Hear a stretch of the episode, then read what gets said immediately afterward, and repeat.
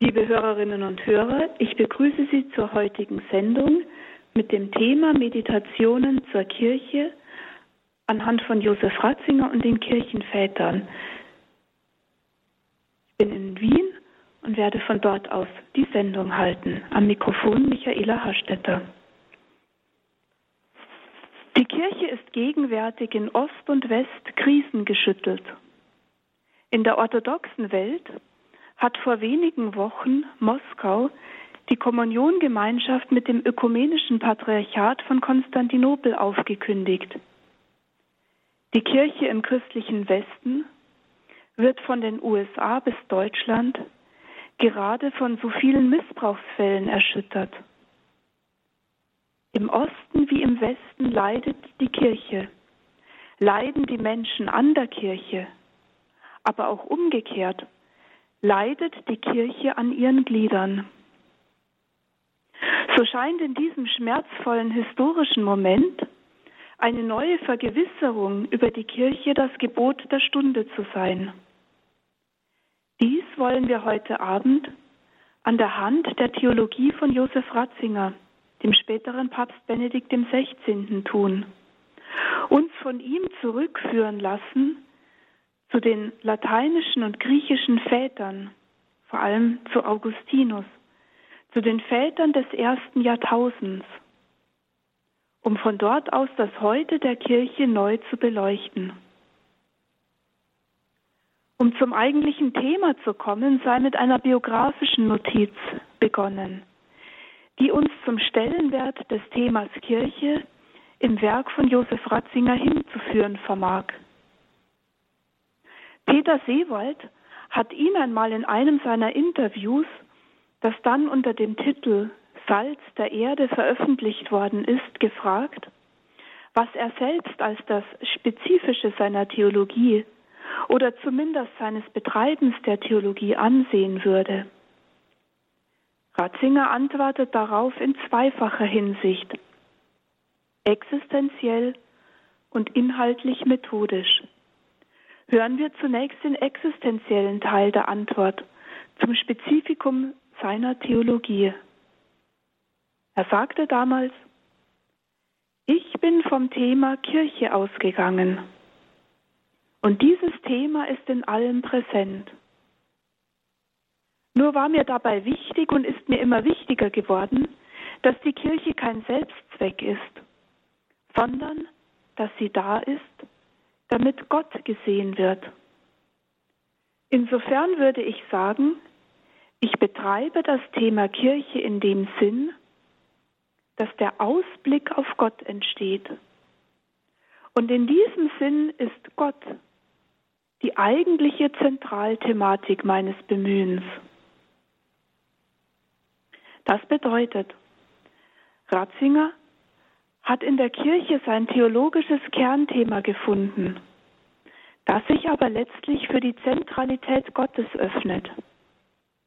Die Theologie der Kirche ist bei ihm somit zum offenen Raum für das Gottesthema geworden. Daran fügt sich eine zweite Frage an, die Ratzinger ungefragt gleich mit beantwortet, wie er nämlich bei diesem Thema vorgegangen sei. Er sagt also weiter, ich habe nie versucht, ein eigenes System, eine Sondertheologie zu schaffen. Spezifisch ist, wenn man es so nennen will, dass ich einfach mit dem Glauben der Kirche mitdenken will.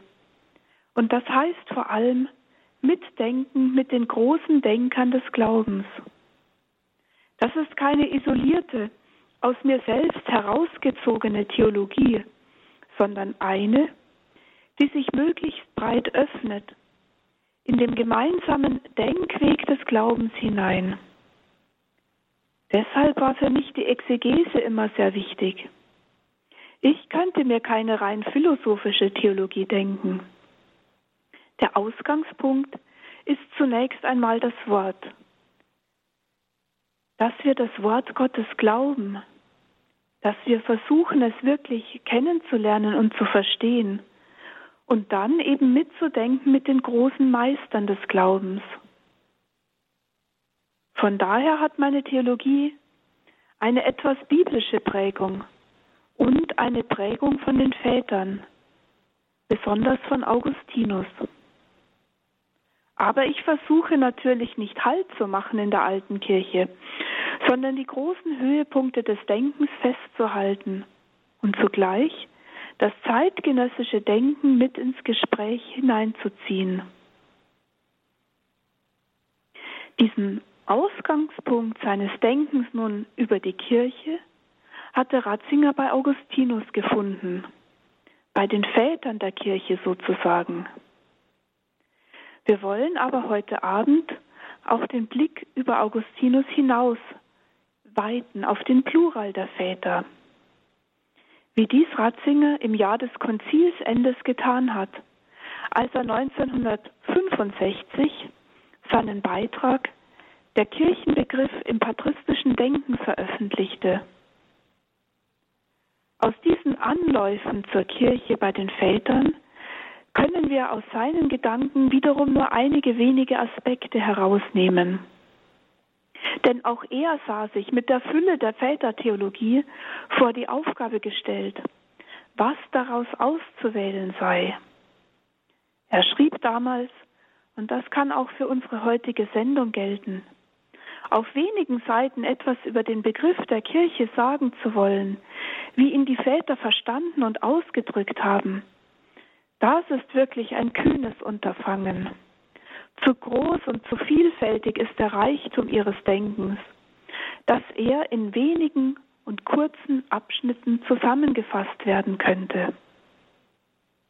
Aus diesem reichen Denken der Väter wollen wir also einige wenige Motive auswählen, im Grunde Bilder, die Grundlegendes sagen, aber auch eine Antwort auf die derzeitigen Krisenerscheinungen in der katholischen und in der orthodoxen Kirche geben mögen.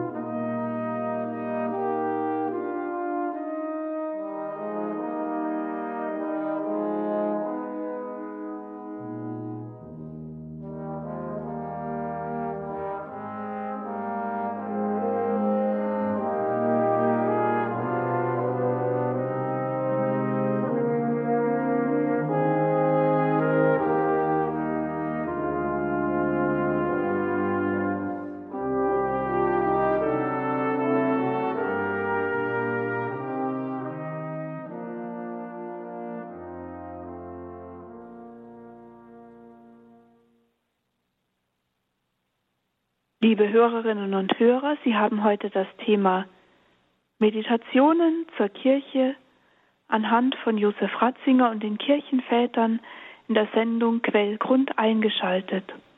Ich möchte zu einem ersten Aspekt kommen, die Kirche in der Spannung der beiden Bilder Volk Gottes und Leib Christi. 1950 Als Josef Ratzinger in München studierte, wurde eine Preisarbeit über den Kirchengedanken des heiligen Augustinus ausgeschrieben. Das Thema lautete Volk und Haus Gottes in der Lehre der Kirche. Womit die zwei großen Bilder für die Kirche, nämlich Volk und Haus Gottes, berührt wurden. Für Ratzinger stellte sich der Volk Gottes Begriff als der zentralere Begriff heraus, von dem er das Thema entfalten wollte, was er anhand der patristischen Quellen anging. Ratzinger war damit in einen, um dies hier einmal so auszudrücken, ekklesiologischen Bilderstreit hineingeraten oder auch hineingestellt worden, der sich zwischen zwei spezifischen Bildern für die Kirche entsponnen hatte. Auf der einen Seite war das Bild vom Leib Christi, das gerade in der Zwischenkriegszeit mit der Enzyklika Mystici Corporis von Pius XII. einen neuen Aufschwung erfahren hatte, der aber schon wieder am Abflauen war. Mit dem Bild der Kirche als Leib Christi wollte man das streng juridische und institutionelle an der Kirche überwinden und zu ihrem Geheimnis vordringen. Leib Christi, Christus als Mitte der Kirche, das Mystische der Kirche. Doch schon Ende der 1930er Jahre hatte sich die Stimmung in der Bildfindung für die Kirche gewandelt. Ein neues Bild erschien am Horizont, das nun mehr und mehr Betrachtung fand. Entschuldigung, das nun mehr und mehr Beachtung fand. Die Kirche als Volk Gottes. Damit war eine neue Seite angeschlagen. Statt den Fokus auf die Seele und ihre Zugehörigkeit zur Kirche als Leib Christi zu setzen, wurde nun die konkrete gemeinschaftliche und verfasste Wirklichkeit der Kirche, die Kirche als Volk Gottes, Zentrum des theologischen Interesses. Während Leib Christi eine einmalige paulinische Metapher war und man es als solches verstand, sei das Bild vom Volk Gottes ein durchgängiges Bild im Alten Testament. Was aber in diesem ekklesiologischen Bilderstreit der Zwischenkriegszeit fast untergegangen war, ist die Tatsache, wie dies Ratzinger im Vorwort zur Neuauflage seiner Promotionsschrift herausgestellt hat, dass es auch eine neue Entdeckung des Bildes des Leibes Christi auf der Grundlage der Vätertheologie gab. Denn wie neuere damals neuere patristische Studien zeigen konnten, war der Leib Christi das zentrale Bild in der Vätertheologie, das zentrale Bild in ihrer Theologie für die Kirche. Ratzingers Fragestellung für seine Doktorarbeit hatte dann folgenden konkreten Hintergrund. Welches Bild für die Kirche war bei Augustinus denn das zentralere? Volk Gottes oder Leib Christi? Für seinen Lehrer Gottlieb Söhnken, der das Thema der Preisarbeit ausgeschrieben hatte, war ein Abschnitt aus dem Katechismus Romanus des Konzils von Trient zum eigentlichen Auslöser der Frage geworden. Dort wird bei der Frage nach der Kirche nämlich sinngemäß ein Text von Augustinus zitiert, wonach die Kirche das über die Erde zerstreute Volk der Glaubenden sei. Hier sei nur nebenbei angemerkt, wie dies Ratzinger in einer Fußnote ausführt, dass sich in keiner der angegebenen Verweise im Katechismus Romanus dieser Beleg bei Augustinus wirklich hätte wörtlich verifizieren lassen. Für seinen Lehrer jedenfalls war die Frage aufgestiegen, wenn die großen Vätergänner, die den Katechismus des 16. Jahrhunderts erarbeitet hatten, aus Augustinus für die Kirche nicht den Begriff des Leibes Christi, sondern Volk Gottes entnahmen, musste dann nicht wohl dies entgegen den bisherigen Thesen der ekklesiologische Leitbegriff des großen abendländischen Kirchenlehrers gewesen sein. Doch für Ratzinger stellte sich hier weder ein textkritisches noch literarkritisches oder gar traditionskritisches Problem. Er fasst seine Aufgabe bereits hier weiter, nämlich im Sinne der Vergegenwärtigung der Vätertheologie.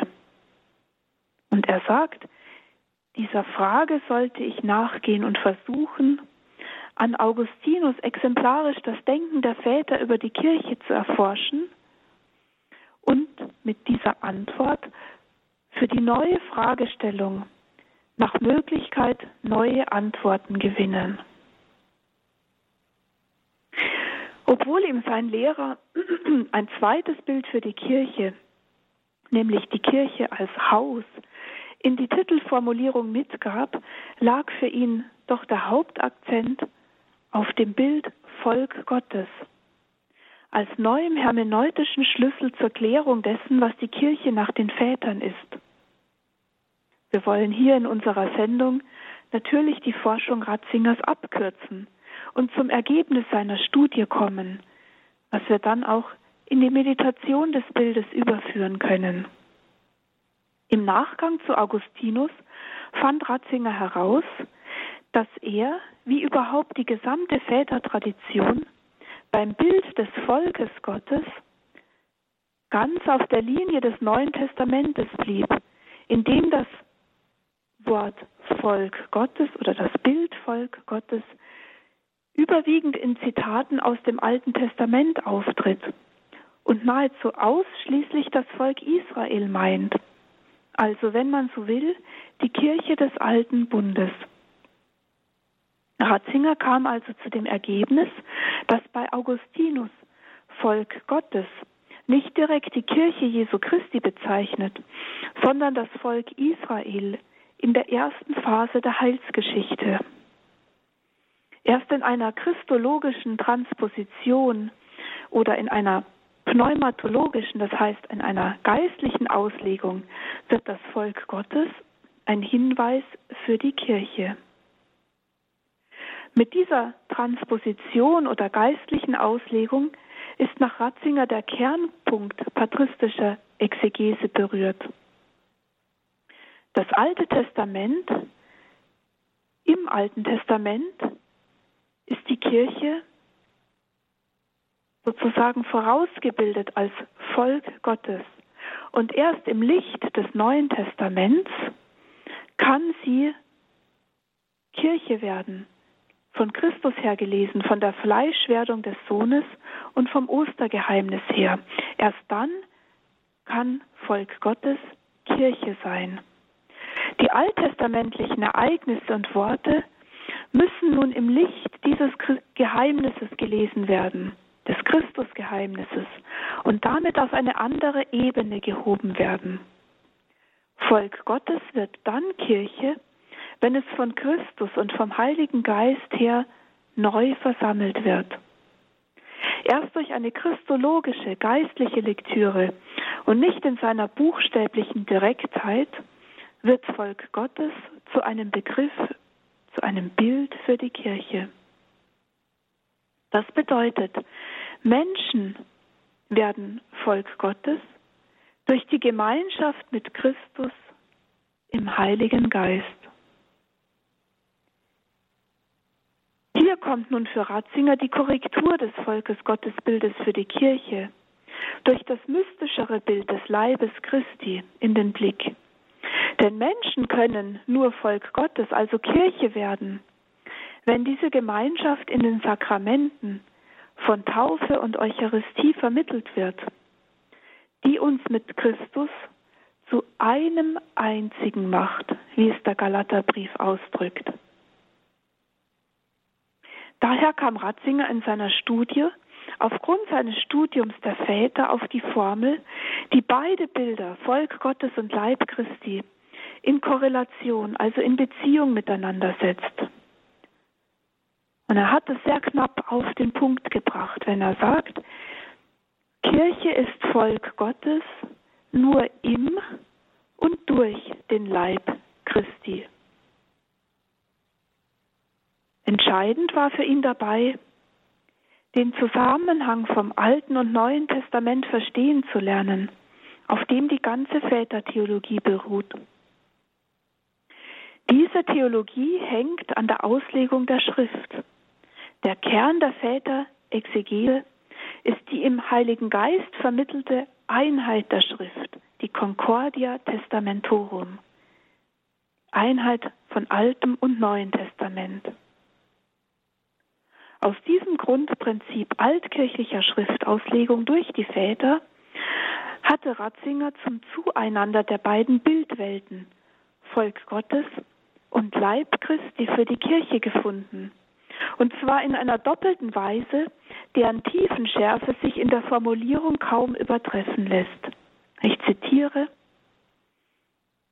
während die Benennung der Kirche als Volk Gottes eine allegorische oder pneumatologische Anwendung des Alten Testaments auf uns ist, bezeichnet Leib Christi die Wirklichkeit, die uns das Recht zu dieser geistlichen Auslegung gibt, das Handeln Christi an uns. Ratzingers Ergebnis über die augustinische Vision von der Kirche war somit ein zweifaches. Die christologische Relektür des Alten Testaments, also im Volk Gottes Begriff, und das sakramentale Leben mit seinem Zentrum in der Eucharistie, die Kirche als Leib Christi.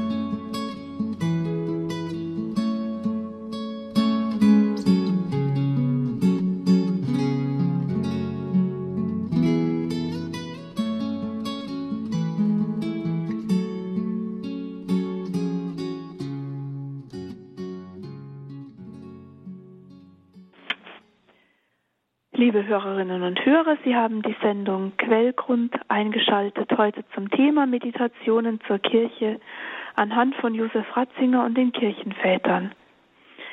Wir waren stehen geblieben bei der Spannung der beiden Bilder Volk Gottes und Leib Christi für die Kirche. Warum aber wurde dann gerade das Bild des Volk, Volkes Gottes zu einem der großen Bilder für die Kirche, zumindest im zweiten, in der zweiten Hälfte des 20. Jahrhunderts, ja letztlich sogar zum Leitbild der Kirchenkonstitution Lumen Gentium. Für Ratzinger hatte dies mehrere Gründe. Volk Gottes erwies sich erstens als ein dynamischeres Bild in der rechtlichen Zugehörigkeit zur Kirche, als es der mehr mystische Begriff vom Leib Christi vermochte. Man fragte sich, ob das Bild vom mystischen Leib nicht als Ausgangspunkt für die Kirche zu eng sei um die vielfältigen Formen der Zugehörigkeit zur Kirche zu definieren, die es in der Verworrenheit der menschlichen Geschichte nun einmal gibt. Mit ihm wurde es möglich, die innere Einheit des Gottesvolkes selbst auszusagen, womit sich das Bild Volk Gottes als ökumenischer Begriff besonders anbot. Und zweitens konnte mit dem Bild des Volkes Gottes die Kontinuität der Heilsgeschichte gewahrt werden. Das eine Volk Gottes durch die Heilsgeschichte, das von Gott gerufen und berufen ist, sein Volk zu sein und dem Gott in seinem Bund treu ist, bis hin zur Treue Jesu Christi am Kreuz. Drittens konnte mit dem Bild vom Volk Gottes der eschatologische Charakter, also der endzeitliche Charakter der Kirche, auf ihrem Weg zum himmlischen Jerusalem als eine durch die Zeit Pilgernde ausgesagt werden. Dabei hat Ratzinger beim eschatologischen Bild des pilgernden Gottesvolkes das Gestern wie das Morgen im Blick. Denn Kirche als Volk Gottes ist immer rückwärts bezogen auf das Gründungsgeschehen in Tod und Auferstehung des Herrn und gleichzeitig vorwärts gerichtet auf seine Wiederkunft, in der er seine Verheißung einlösen und die Welt zum neuen Himmel und zur neuen Erde verwandeln wird. Eskatologisch, endzeitlich Volk Gottes sein, steht somit in der Spannung des Schon und noch nicht, was wir vielleicht gerade auch in diesen Tagen, wenn wir auf die Kirche schauen, besonders eindringlich empfinden können. Entscheidend für alle Lesearten des Volk Gottes Bildes für die Kirche ist für Ratzinger, dass es in Relation mit allen übrigen großen Leitworten der ekklesiologischen Überlieferung steht und mit ihnen zu einer Synthese verschmolzen ist, wie er es selbst in der Verwiesenheit von Volk Gottes und Leib Christi aufzeigen konnte. Also, wir können sagen, Kirche, das Geheimnis der Kirche braucht immer viele Bilder und diese vielen Bilder müssen zusammengelesen werden. Nun hat aber die Theologie nach dem Zweiten Vatikanischen Konzil besonders dieses Bild vom Volk Gottes hervorgehoben, her, hervorgehoben und in seiner Rezeption einen anderen Weg eingeschlagen und sich mehr und mehr von der Vätertradition gelöst. Indem man das Kapitel über das Volk Gottes, also das zweite Kapitel der Kirchenkonstitution Lumen Gentium, dem Kapitel 3 über die kirchliche Hierarchie vorangestellt hat, folgerte man daraus eine Absage an eine christologische Konzeption und eine Relativierung der hierarchischen Gestalt von der Kirche.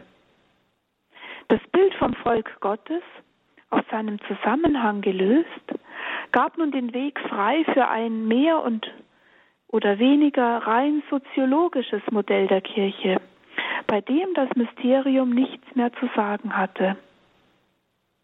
Und Ratzinger fügt an, der kulturelle Kontext, der sich in den späten 60er Jahren herausbildete, also vermutlich denkt er hier an die 1968er Revolution, hat zu einer selektiven Lektüre des Konzils und zu einer Umdeutung seines Kirchenbildes geführt, bei dem das Wesentliche aus dem Blick entschwand, worauf es den Vätern des Zweiten Vatikanums angekommen war. Für Ratzinger hat sich damit aus dem historischen Rückblick Anfang der 1992er Jahre, in denen er eben ein Vorwort zur Neuauflage seiner Promotionsschrift verfasst hat, gezeigt, dass seine ursprüngliche These auf diese Weise sogar noch radikalisiert worden sei. Und er hat mit einer persönlichen Note angefügt, so steht diese rein historische Arbeit für die Frage nach den Bildern für die Kirche doch mitten im Ringen der Gegenwart weshalb auch sein Wunsch an eine Neuauflage war, zu einer Vertiefung, zu einer vertieften Besinnung auf die biblische und patristische Überlieferung zu führen. Eben Kirche als Volk Gottes vom Leib Christi her und so auch zu einem besseren Verstehen des Zweiten Vatikanischen Konzils beizutragen.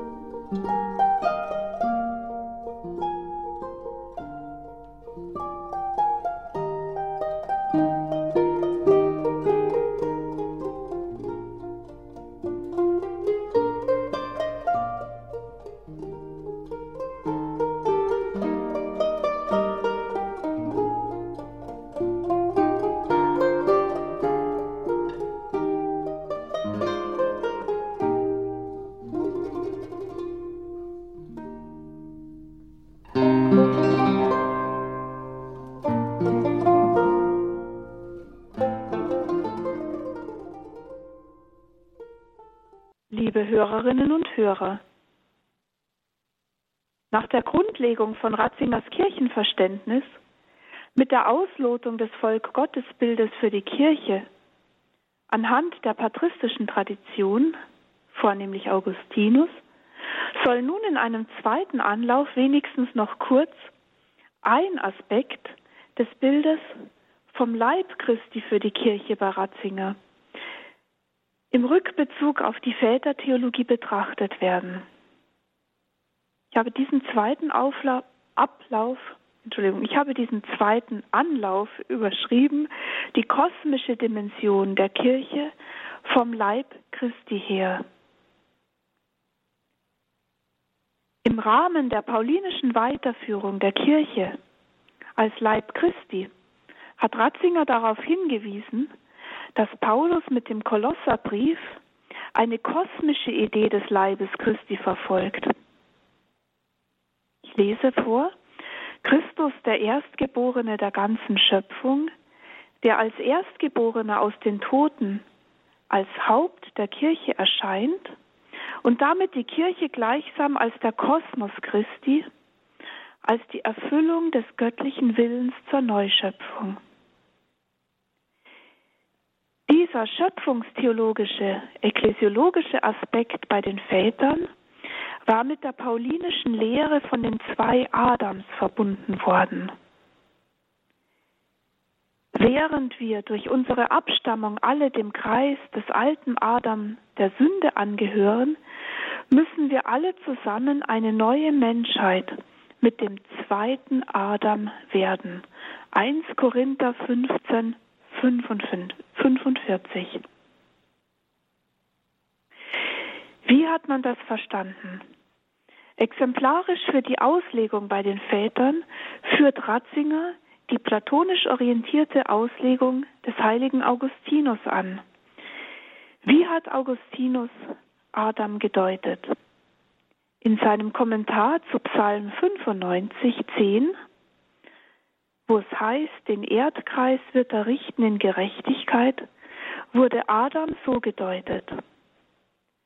Alle Erwählten sammelt er von den vier Winden, also von den Weltrichtungen her. Denn Adam selbst bedeutet nach dem Griechischen die Gesamtheit der Erde. Sein Name besteht in der Tat aus vier Buchstaben A, D, A und M, Adam. Im Griechischen aber beginnen die Namen der vier Weltrichtungen mit diesen Buchstaben. A.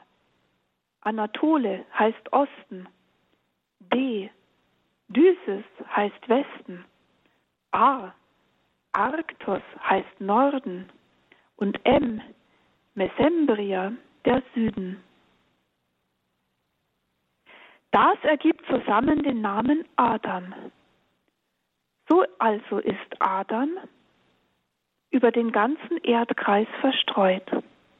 Einst befand er sich an einem einzigen Orte, dann fiel er und ging gleichsam in Scherben und erfüllte den Erdkreis. Aber die Barmherzigkeit Gottes, so Augustinus weiter, sammelte von überall her wiederum die Scherben und schmolz sie ein im Feuer der Liebe und tat wieder zusammen, was zerbrochen war. Ratzinger bringt nun diesen Gedanken von Augustinus zusammen wieder mit unserem Bild des Leibes Christi, nämlich hier in einer kosmischen Weise. Er kommentiert, für die Väter war gewiss, dass das Menschengeschlecht nicht aus einer großen Schar von Individuen zusammengesetzt ist, die mehr oder weniger Herren ihrer selbst sind, sondern dass Adam eine tatsächliche Wirklichkeit ist, die in den Augen Gottes alle Menschen als einen einzigen Menschen erscheinen lässt. Doch gerade diese schöpfungsgemäße Einheit des Menschengeschlechts in Adam war durch Adams Sünde zerbrochen. Ratzinger zieht daher Sünde und Heil bei den Vätern in Bezug auf die Gestalt des Adam zusammen und fährt fort. Die Sünde besteht demnach in der Zerrissenheit des Menschengeschlechts. Und es ist ihr Werk, dass der erste Adam in die vielen Scherben zerfiel und jetzt in den vielen Einzelwesen in und über die Erde zerstreuten Völkern besteht. Durch die Sünde ist das Menschengeschlecht also in die Einzelnen aufgespalten, von denen jeder nur noch sich selber kennt und sieht. So wird Babylon, was nach der Etymologie der Väter Confusio heißt, beziehungsweise Zwietracht, Wirrwarr, Spaltung, das geheimnisvolle Symbol für das Wesen der Sünde die den Menschen, der einer war, in die Zwietracht des einen gegen den anderen getrieben hat, wovon die Verschiedenheit der Sprachen nur ein erstes oberflächliches Symptom ist. Damit wird aber zugleich klar, worin das Heil bestehen muss. Im colligere in unum, im Vereinen der zerstreuten Menschheit, in eine neue und endgültige Einheit. Davon nämlich hatte in wunderbarer Weise der Epheserbrief gesprochen, der Christus als den Frieden bestreibt, der die trennende Scheidewand niederriss und die in Feindschaft einander entfremdeten Teile der Menschheit wieder zu einem einzigen Menschen zusammengefügt hat. Davon spricht gewiss auch das paulinische Bild des Leibes Christi, das von hier aus den ganzen Reichtum seiner Bedeutung offenbart. Die Tatsache nämlich, dass Christus der neue Adam ist, der die Feindschaft außer Kraft setzt und alle in seinem Leib zur ursprünglichen Einheit zurückführt.